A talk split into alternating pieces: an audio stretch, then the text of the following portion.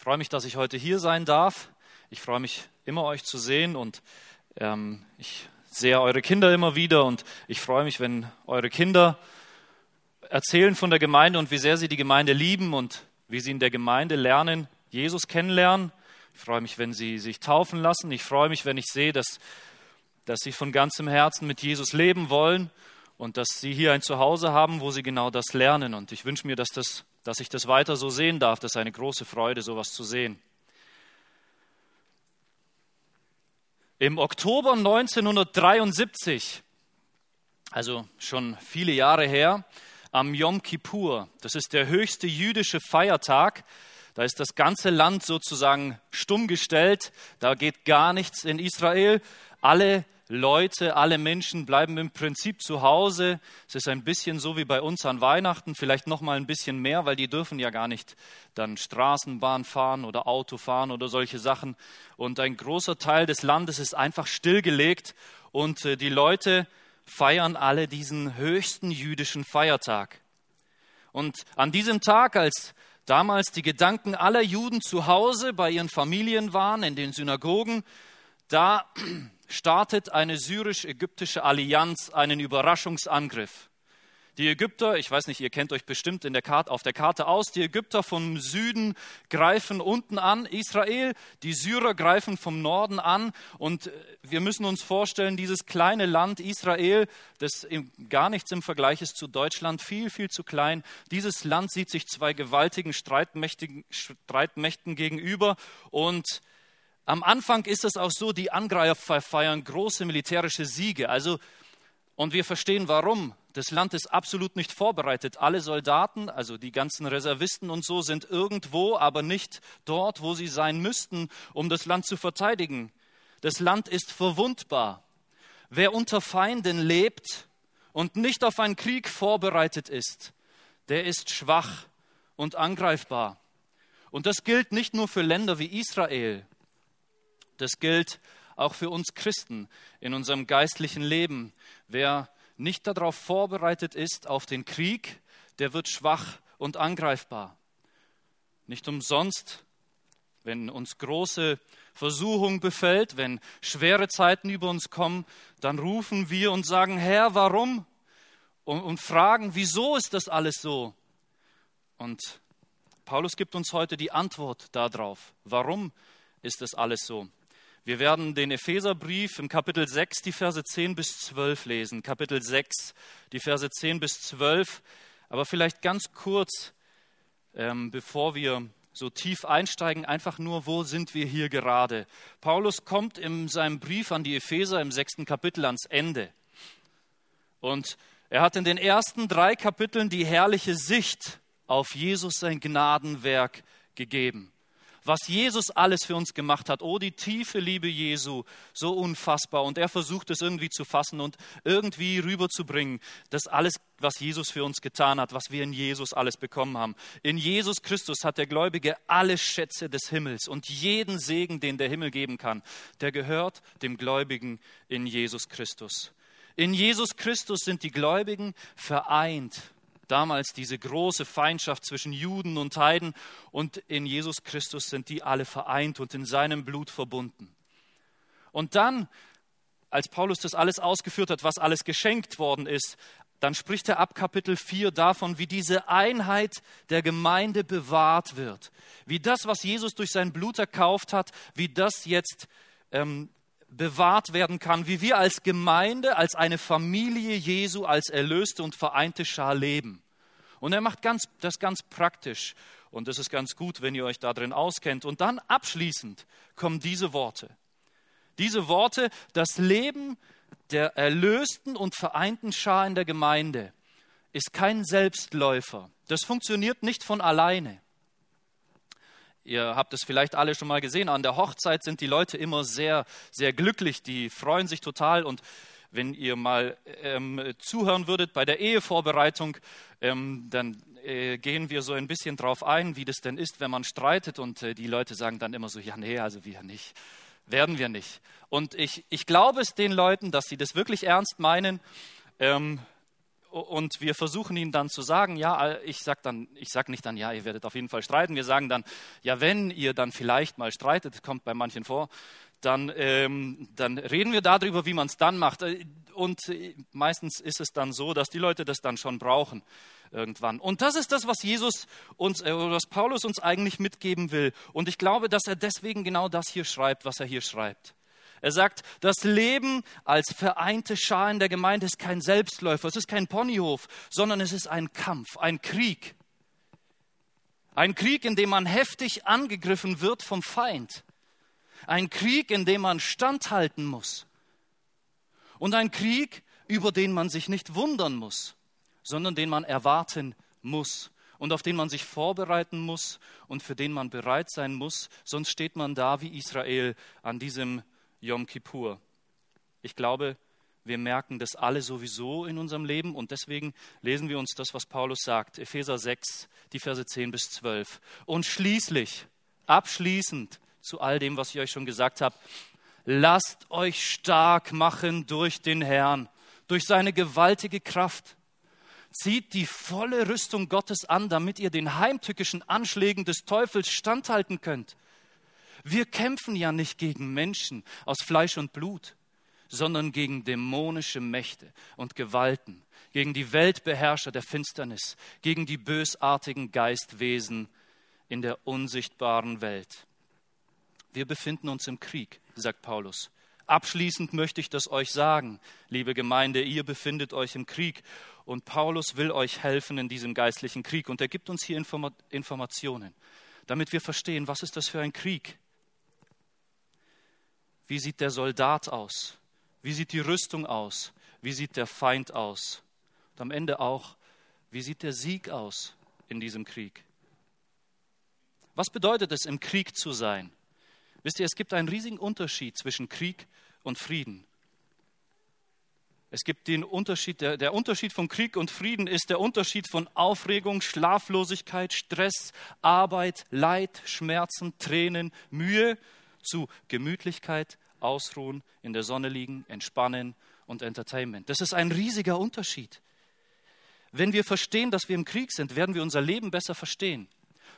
Und die ganze Bibel ist voll davon. Wenn wir zum Beispiel den Petrusbrief lesen, im ersten Petrusbrief schreibt Petrus an die Gemeinde und er sagt, meine lieben Freunde, wundert euch nicht über die Nöte, die wie ein Feuersturm über euch hereingebrochen sind und durch die euer Glaube auf die Probe gestellt wird. Denkt nicht, dass euch damit etwas Ungewöhnliches zustößt. Da ist also eine Gemeinde, über die kommt die Not wie ein Feuersturm. Und Petrus sagt, warum wundert ihr euch? Als ob es etwas Seltsames wäre, was über euch kommt. Das ist das, was euch längst versprochen wurde. Das ist etwas, was ihr erwarten müsst. Wer im Krieg ist, der wundert sich nicht, dass er beschossen wird. Ich weiß, wie das in der Gemeinde ist und ich kenne das selber. Ich war, warst du schon mal wütend und zornig, dass du beschossen wurdest? Dass es Probleme gibt mit meinen Mitmenschen, ich war das. Und ich kann euch sagen, es fühlt sich unheimlich schlimm an, wenn man beschossen wird. Aber die Frage ist, warum macht mich das so zornig?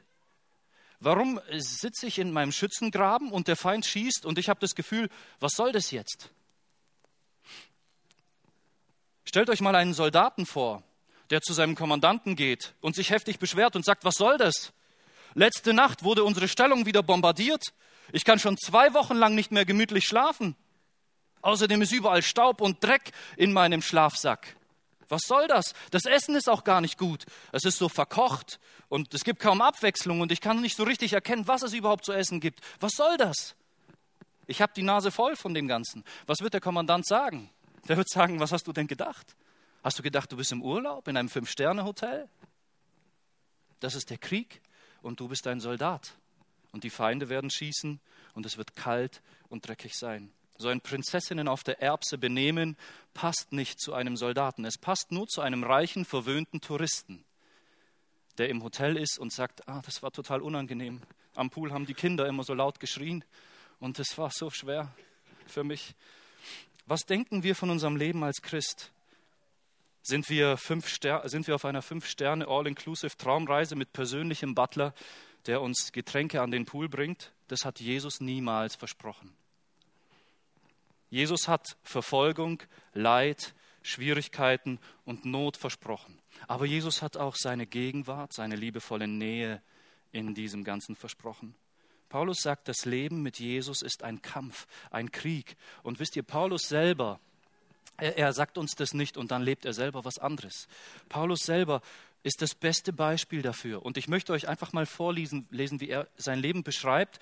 Und dann fühlt einmal nach, wie, wie beschreibt Paulus, was ist das für ein Gefühl, für ein Lebensgefühl, was Paulus hier von sich so wiedergibt. Er sagt, ich nahm weit mehr Mühen auf mich als sie. Ich war weit öfter im Gefängnis. Ich wurde ungleich häufiger ausgepeitscht. Ich war wieder und wieder vom Tod bedroht. Von den Juden, Juden habe ich fünfmal 40 weniger einen Schläge bekommen. Dreimal wurde ich mit der Rute geschlagen. Einmal wurde ich gesteinigt. Dreimal habe ich Schiffbruch erlebt. Einmal trieb ich einen ganzen Tag und eine ganze Nacht auf dem offenen Meer. Ich habe viele beschwerliche Reisen unternommen. Ich war ständig den Gefahren ausgesetzt. Gefahren durch reißende Flüsse, Gefahren durch Wegelagerer, Gefahren durch Menschen aus meinem eigenen Volk, Gefahren durch Menschen aus anderen Völkern. Gefahren in den Städten, Gefahren in den Wüsten, Gefahren auf hoher See, Gefahren durch Leute, die sich als meine Geschwister ausgaben. Ich nahm Mühe und Anstrengung auf mich. Ich musste oft ohne Schlaf auskommen. Ich litt Hunger und Durst. Ich war häufig zum Fasten gezwungen. Ich ertrug bittere Kälte und hatte nichts anzuziehen. Und als wäre das alles nicht genug, ist da auch noch der Druck, der jeden Tag auf mir lastet, die Sorge um alle Gemeinden. Gibt es jemanden, der schwach ist, ohne dass ich Rücksicht auf seine Schwachheit nehme? Gibt es jemanden in der Gemeinde, der auf Abwege gerät, ohne dass ich brennenden Schmerz empfinde? Das ist das Lebensgefühl, das Paulus Paulus uns vermitteln will. Und ich weiß, wir, wir Christen, wir lesen oft das so in der Bibel und Paulus ist unser großer Held, aber das Leben von Paulus, das wollen wir nicht. Wenn uns das treffen würde, dann würden wir sagen, warum Gott? Aber Paulus hat, Paulus und die, das ganze Neue Testament und, und Jesus und niemand im Neuen Testament verspricht uns ein Leben, wie wir es uns wünschen, sondern das, was wir bekommen, ist eigentlich eher ein Leben wie Paulus, wie Paulus das hier beschreibt. Wenn wir uns das nächste Mal über unser Leben beschweren wollen, dann lasst uns dran denken, wir sind keine verwöhnten Touristen. Jesus hat uns berufen, Soldaten zu sein. Wir sind nicht auf einer schicken Kreuzfahrt, sondern wir sind im tiefsten Feindesland und wir sitzen im Schützengraben und wir frieren und werden beschossen. Das ist die Situation, in der der Christ steht. Ja, Jesus Christus hat uns berufen und uns zusammengefügt als Gemeinde und er hat uns alles geschenkt, was der Himmel nur geben kann. Aber wir sitzen heute noch im Feindesland, im Schützengraben und werden beschossen. Und deswegen sagt er, und schließlich, lasst euch stark machen durch den Herrn und durch seine gewaltige Kraft. Was brauchen wir? Was sagt Paulus? Sagt Paulus, wir schauen, dass die Feinde aufhören zu schießen.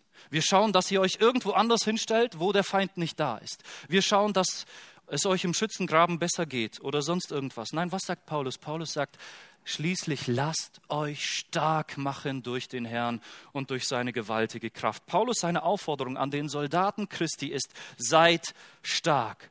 Die Mächte der Finsternis, die Mächte der Versuchung und die Stürme unseres Lebens, sie brannten an unser Leben und sie wollen uns zu Fall bringen. Sie wollen das Licht auslöschen, das Jesus in uns reingelegt hat.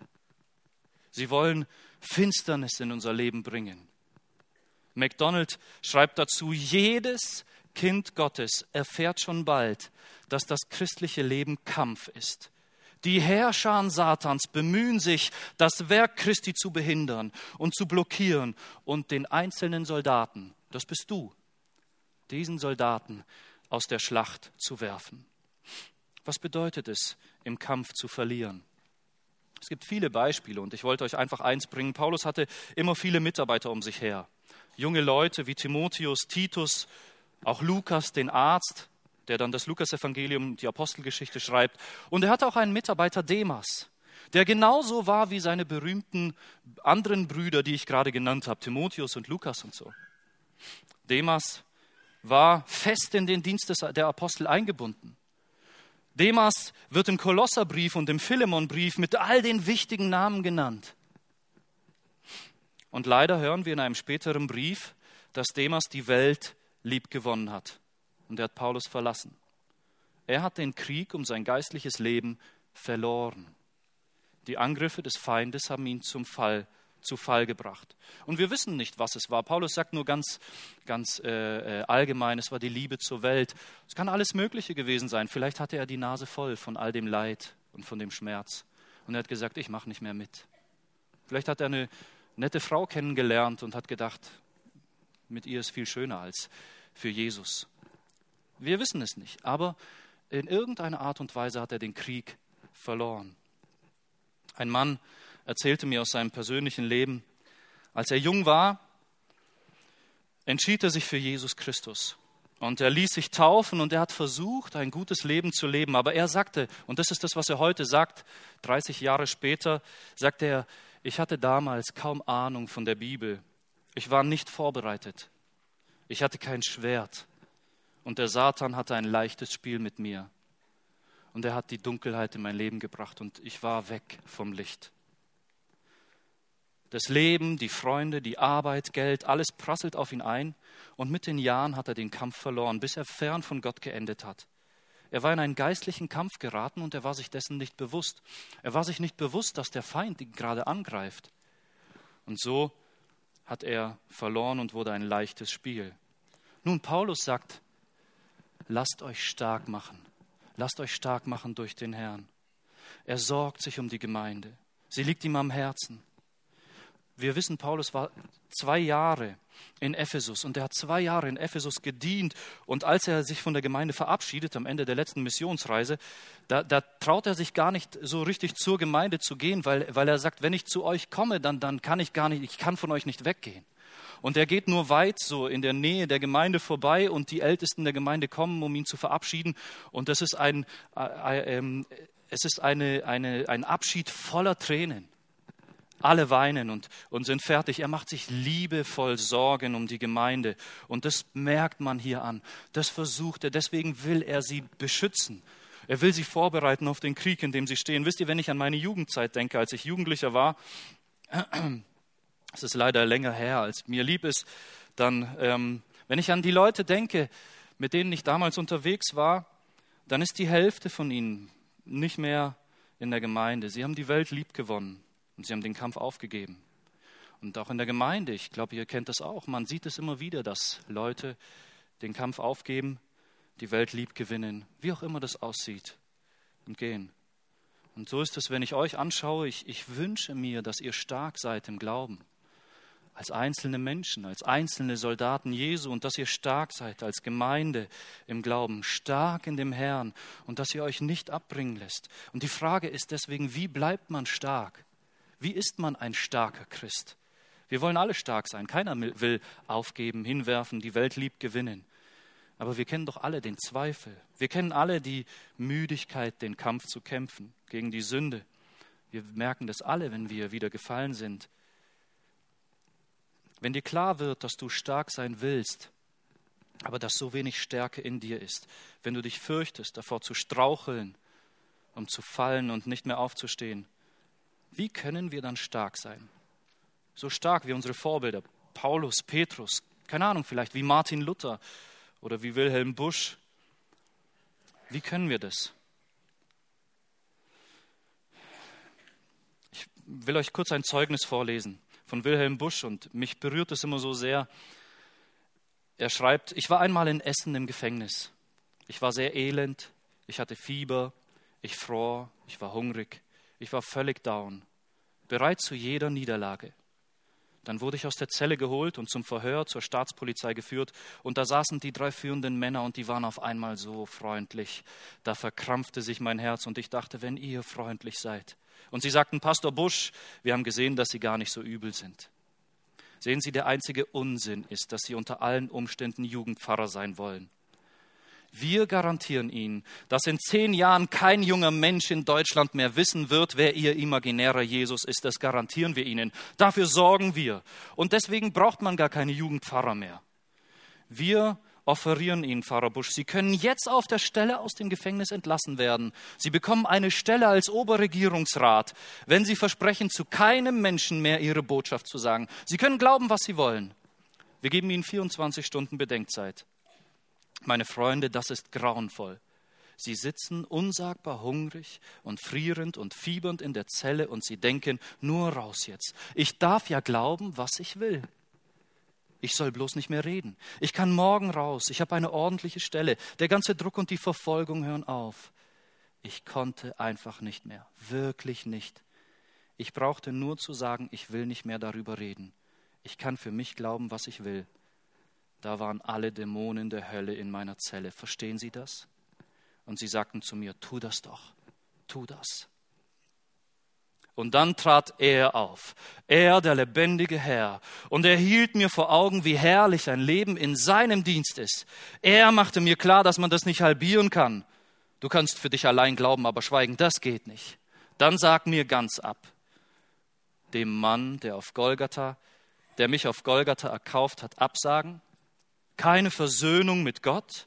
kein Frieden, kein Heiland, kein seliges Sterben, keine Hoffnung auf ewiges Leben, das ist unmöglich. Wisst ihr, was das mit dem Starksein ist so eine Sache? Der Wilhelm Busch war hier nicht stark, aber trotzdem hat er gesiegt. Warum? Weil Jesus ihm hier in der Zelle begegnet ist. Er war stark, nicht weil er so stark war, sondern weil er sich an jemanden gehalten hat, der ihm die Augen geöffnet hat für etwas viel, viel Größeres, der viel, viel mächtiger war. Und das hier, was Paulus macht, ist keine Motivationsrede, dass er sagt, liebe Gemeinde, strengt euch an, seid stark, sondern hier kommt es so deutlich rüber, lasst euch stark machen durch den Herrn und durch seine gewaltige Kraft. Die trägt euch durch. Das ist es, was euch durchträgt. Es ist nicht unsere Kraft die uns im Kampf bestehen lässt.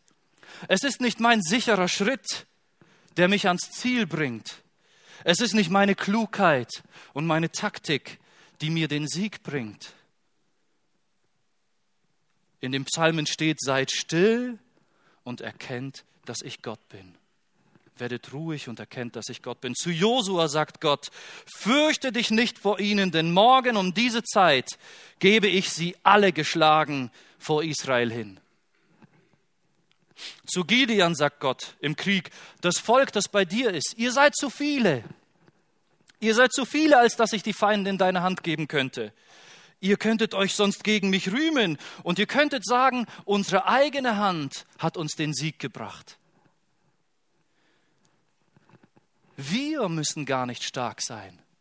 Wir müssen nur den kennen, der stark ist für uns. Wir müssen nur zu dem fliehen, der alles tun kann, was wir nicht tun können. Und wie können wir das machen? Indem wir unsere Hoffnung ganz auf die Gnade setzen. Paulus schreibt, lass dir, das ist das, was Gott zu ihm sagt, er sagt, lass dir an meiner Gnade genügen, denn meine Kraft, Gottes Kraft wird in den Schwachen mächtig. Darum, sagt Paulus, will ich mich lieber meiner Schwachheit rühmen, damit die Kraft des Christus bei mir wohne. Derjenige, der schwach ist und es weiß, der ist stark. Wir dürfen ruhig sein, weil wir es, wir wissen, dass wir es selber nicht schaffen müssen, weil wir wissen, dass wir den kennen, der es kann. Es geht nicht darum, dass wir in unserer eigenen Kraft stark sind. Starke Christen sind nicht die, die besonders viel leisten, sondern gerade das, was schwach ist in der Welt, das hat Gott erwählt. Die, die nichts bedeuten und die nichts können die hat Gott erwählt, um seine Kraft in ihnen wohnen zu lassen. Die, wenn sie gehen, an Jesu Hand sicher gehen. Die, wenn sie fallen, in Jesu gnädige Hand fallen. Wer Jesus am meisten braucht und das weiß, der ist stark. Wer sich voller Furcht und voller Angst in Jesu Arme flüchtet, der ist unbesiegbar. Wer selbstsicher ist, wer viel weiß, wer viel kann, wer, sich sicher, wer, wer glaubt, dass er sicher steht, der ist schwach. Der ist kurz davor zu fallen oder er ist vielleicht schon gefallen. Wenn Paulus hier schreibt, lasst euch stark machen durch den Herrn und durch seine gewaltige Kraft, dann sollen wir genau das machen. Wir sollen auf ihn schauen und auf seine Kraft. Die Ausrüstung Paulus redet hier weiter. Er sagt, zieht die volle Rüstung Gottes an, damit ihr den heimtückischen Anschlägen des Teufels standhalten könnt. der Soldat Christi braucht eine Ausrüstung. Er muss bewaffnet sein. Und weil es kein Kampf ist, wie ihn diese Welt führt, braucht der Soldat Christi auch Waffen, die nicht von dieser Welt sind. Nicht so, wie die Welt kämpft. Wisst ihr, Jesus sagt, als seine Jünger für ihn kämpfen wollen, sagt er, wenn mein Reich von dieser Welt wäre, dann hätten meine Jünger für mich gekämpft. Aber mein Reich ist nicht von dieser Welt. Folglich sind auch die Soldaten Christi nicht von dieser Welt und sie kämpfen auch nicht auf die Art und Weise dieser Welt. Die Welt kennt auch solche geistlichen Waffenrüstungen. Mein Bruder war in Afrika, in Benin. Ähm, wir kennen das bei uns weniger, aber dort in solchen äh, Ländern ist es viel weiter verbreitet. Da haben sie solche geistlichen Waffenrüstungen, die man in der Welt trägt, so Amulette, die irgendwie vor, Geist, vor irgendwelchen Mächten schützen sollen oder so geweihte Gegenstände oder Flüche oder solche Dinge, die sie schützen sollen. Das ist das, so stellt sich die Welt den Schutz vor den Mächten dieser Finsternis vor. Aber Paulus, der redet hier von was ganz anderem. Wir haben nicht solche okkulten Dinge. Wir haben mit so etwas überhaupt nichts zu tun. Das ist nicht unser Problem. Das ist nicht gegen was wir kämpfen und das ist nicht die Art und Weise, wie wir Christen kämpfen. Die Waffenrüstung Gottes, die ist ganz anders. Die Waffenrüstung, von der Paulus hier redet, die wird uns später in den Versen vorgestellt. Und deswegen wenn ihr Zeit habt, lest sie euch einfach mal durch. Und da werdet ihr nichts von irgendwelchen Amuletten oder von irgendwelchen Flüchen oder sonst irgendwas lesen, sondern das sind ganz, ganz praktische Dinge genannt, ganz natürliche Dinge, Dinge, die uns schützen werden, Dinge, die uns im Kampf bestehen lassen werden.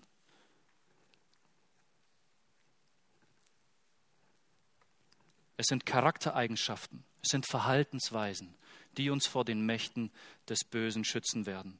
Paulus nennt dazu später dann zum Beispiel ein Leben in Wahrhaftigkeit und Gerechtigkeit. Es ist ein bisschen langweilig, also so eine Beschwörung wäre irgendwie viel spannender. Aber so etwas brauchen wir nicht. Wir brauchen ein Leben in Wahrhaftigkeit und Gerechtigkeit, weil dann sind wir geschützt, dann sind wir sicher. Wenn wir ehrlich und offen leben vor Gott, dann kann uns niemand etwas anhaben, weil wir in seinen Augen leben, vor seinem Angesicht leben. Oder eine, ein Teil der Waffenrüstung ist die Bereitschaft, einzustehen für das Evangelium des Friedens. Dann werden wir siegreich sein, wenn wir das Evangelium des Friedens weitertragen, alle Menschen damit in Verbindung bringen. Das ist der Sieg, das ist der Kampf, den wir kämpfen, nicht wie die Welt ihn kämpft. Das ist wenig mystisch. Und ich, vielleicht, ich, ich möchte das einfach nur kurz deswegen sagen, weil es gibt viele Gemeinden, die den geistlichen Kampf zu so einem mystischen Ding verklären und man dann irgendwelche Dämonen äh, vertreibt und solche Sachen. Lasst euch auf sowas niemals ein. Das gibt es in der Bibel nicht. In den ganzen Briefen des Neuen Testaments gibt es so etwas nicht. Ihr werdet keine einzige Stelle dazu finden. Deswegen kann euch niemand etwas dazu sagen. Das ist alles irgendein außerbiblischer Quatsch. Wir kämpfen, indem wir wahrhaftig und ehrlich leben, indem wir das Evangelium des Friedens weitertragen, indem wir uns an der Gnade Jesu Christi festhalten, indem wir an ihn glauben. Das ist das, womit wir kämpfen. So kämpfen wir und mehr brauchen wir nicht. Paulus sagt uns hier zwar, er nennt uns den Feind, er sagt hier im Vers 12, wir kämpfen nicht gegen Menschen aus Fleisch und Blut, sondern gegen dämonische Mächte und Gewalten, gegen die Weltbeherrscher der Finsternis, gegen die bösartigen Geistwesen in der unsichtbaren Welt. Der Feind wird hier ganz klar benannt. Wir Christen kämpfen nicht, und das muss ich ganz deutlich betonen, wir kämpfen nicht gegen Fleisch und Blut. Fleisch und Blut, das, das, ich bin Fleisch und Blut.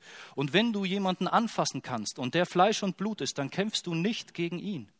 Das ist nicht der Kampf, von dem Paulus hier redet. Wir kämpfen nicht gegen liberale Theologen. Wir kämpfen nicht, gegen, nicht mal gegen schlimme Irrlehrer. Weil wenn du hingehst und sie anfasst, dann sind sie aus Fleisch und Blut. Sie sind nicht der Feind. Wir kämpfen nicht gegen Geschwister, die anderer Meinung sind.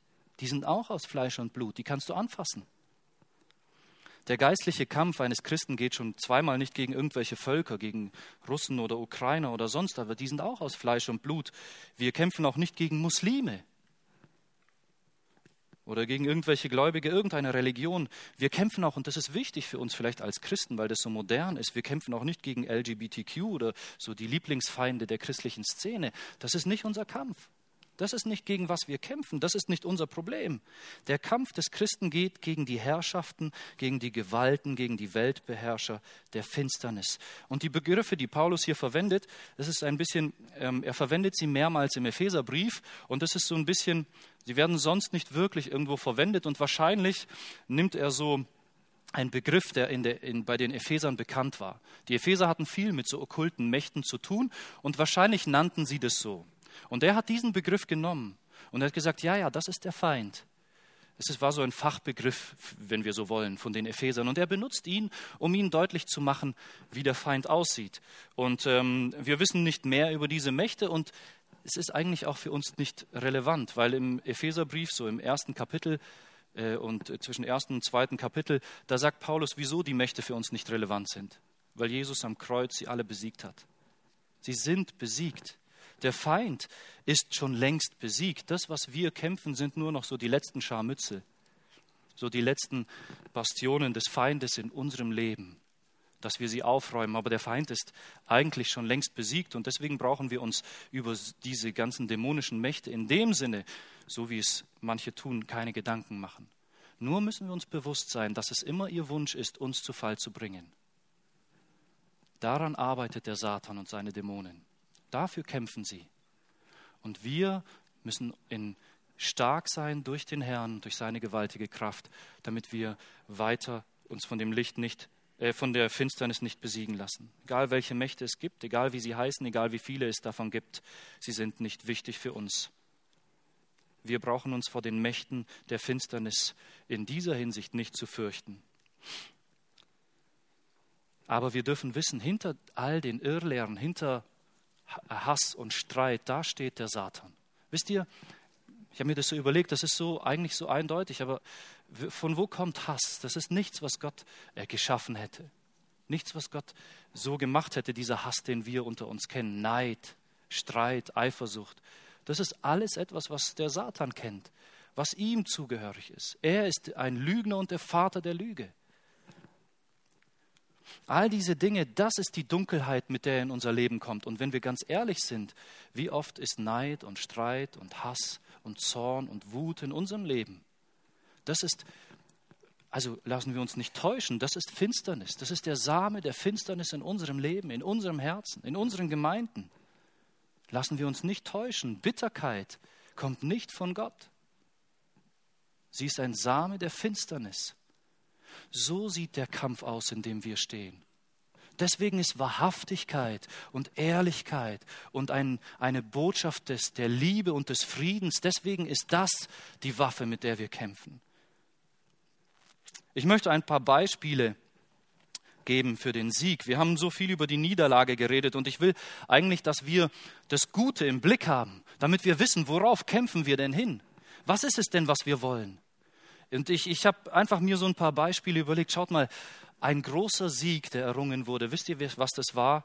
David wird verfolgt von Saul und Saul verfolgt ihn völlig zu Unrecht. David wollte ihm niemals etwas tun und Saul ist zerfressen von Neid und Hass und Missgunst. Und er versucht, David zu töten. Und David hat die Gelegenheit, Saul zu töten. Und alle seine Männer sagen zu ihm, töte ihn, Gott hat ihn in deine Hand gegeben. Und was sagt David? David sagt, und das ist der Sieg über die Finsternis. Er sagt, ich werde niemals Hand an den Gesalbten des Herrn legen. Das ist ein Sieg, den David errungen hat. Wie sieht ein Sieg aus? Wir lernen einen Mann kennen, der Hiob heißt, der Gott von ganzem Herzen nachfolgt. Und Gott gibt ihn hin und lässt ihn zerschlagen. Aufs Schrecklichste. Und dieser Mann liegt im Staub, krank und kaputt. Und was sagt er? Der Herr hat gegeben und der Herr hat genommen. Der Name des Herrn sei gepriesen. So sieht ein Sieg aus. Das sieht für uns nicht aus wie ein Sieg. Wenn ihr den anschauen würdet, würde er aussehen wie ein Verlierer. Er liegt im Dreck, im Staub und hat nichts mehr. Er ist doch ein Verlierer in den Augen der Welt. Aber in unseren Augen, in den Augen des Glaubens, ist er ein Sieger, weil das Licht gesiegt hat über die Finsternis. Wer will denn, dass er absagt? Gott. Der Satan will es. Wer sagt, der wird dir sofort absagen, wenn du ihm alles wegnimmst? Die Mächte der Finsternis sagen es. Aber er hält sich an Gott fest. Das ist der Sieg. Im Neuen Testament sehen wir von Stephanus. Und er wird mit Steinen totgeworfen. Und als die Steine auf ihn einprasseln und ihm die Knochen brechen, da kniet er sich nieder und er schaut hoch zum Himmel. Und was sagt er? Ist er sein Herz voller Bitterkeit und voll Zorn? Ist er enttäuscht? Er wollte den Menschen Gutes tun und das Einzige, was sie machen, ist ihn schlagen? Das würde den Satan freuen. Das wäre die Macht der Finsternis in seinem Leben. Und er siegt. Das Licht siegt in seinem Leben. Und er schaut nach oben und er sieht Jesus Christus dort. Und ganz nach dem Vorbild Jesu Christi sagt der Vater, vergib ihn. Rechne ihn diese Sünde nicht an. Und das Licht siegt. Und wir würden vielleicht sagen, der hat verloren. In den Augen der Welt hat er verloren. Denn wer lebt und wer stirbt? Er stirbt doch. Er ist doch der Verlierer. Aber in den Augen des Glaubens wissen wir, dass er der Sieger ist. Er hat gesiegt. Das Licht hat gesiegt gegen die Finsternis. Ich weiß nicht, was dein geistlicher Kampf ist. Ich weiß nicht, wie die Angriffe der Dunkelheit in deinem Leben aussehen. Aber ich hoffe, dass du dir bewusst bist, dass es Angriffe der Dunkelheit sind in deinem Leben. Ich hoffe, dass du es weißt, dass du dich nicht täuschen lässt davon. Und deswegen sage ich euch, sage ich dir, sei du stark in dem Herrn und in der Macht seiner Stärke. Fliehe in die Arme Jesu. Kämpfe niemals gegen Fleisch und Blut. Lebe in Wahrheit und Gerechtigkeit. Bring das Evangelium des Friedens, egal dorthin, wo du hin du gehst, bring es dorthin. Nutze dein Glauben als Schutz für deine Seele. Finde Ruhe und Geborgenheit im Wissen um deine Rettung durch Jesus. Ergreife das Schwert, das Wort Gottes, und du wirst den Angriffen der Dunkelheit standhalten. Und ich schließe mit den Worten des Apostel Paulus, die er am Ende dieses Briefes sagt zu der Gemeinde. Und er sagt, Friede werde euch zuteil und Liebe und Glaube von Gott dem Vater und dem Herrn Jesus Christus. Das ist das Licht. Dafür kämpfen wir. Amen. Wir stehen auf und ich bete noch.